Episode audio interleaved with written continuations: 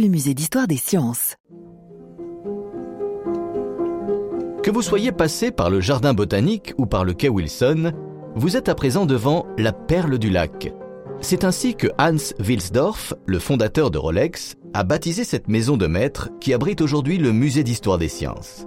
Elle appartenait à François Bartoloni, un banquier sans doute un peu fantasque. Cette villa paladienne, avec ses décors pompéiens, dénote dans le paysage genevois. C'est depuis 1964 le musée d'histoire des sciences. Et parmi les trésors de sa collection, on trouve l'une des toutes premières piles réalisées par Alessandro Volta.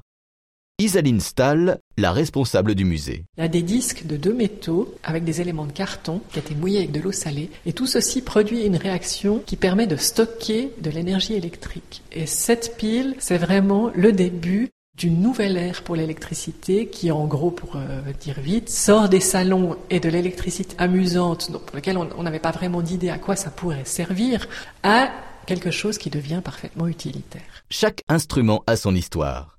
On plonge donc dans la tête des grands savants suisses des XVIIe au XIXe siècle, tels qu'Horace Bénédicte de Saussure.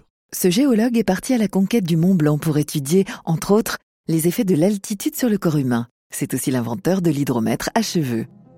Étant donné que les cheveux sont de la matière organique, je peux les utiliser pour mesurer l'humidité de l'air. Alors je place un cheveu sur ce fil et une aiguille.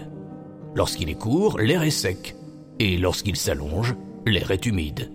De l'hydromètre à cheveux, en passant par les microscopes ou les globes terrestres, on découvre ainsi l'évolution des disciplines scientifiques. Illustration avec l'astronomie et ce planétaire du XVIIIe siècle.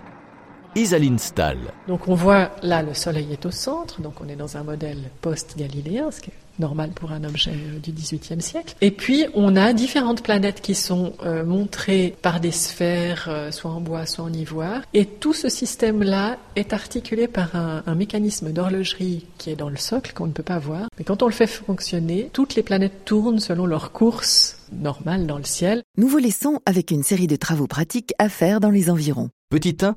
Tentez d'estimer le poids des figures entrelacées. Une sculpture immergée de Laurent-Dominique Fontana taillée dans le marbre. Petit 2. Essayez d'imaginer les frasques de Casanova devant la Villa Monrepos. Et petit 3. Évaluez la hauteur des séquoias géants de Californie qui s'épanouissent dans le parc Barton depuis 1858 grâce à Sir Robert Peel. Merci de continuer votre visite sur les sentiers culturels de Genève, d'un musée à l'autre.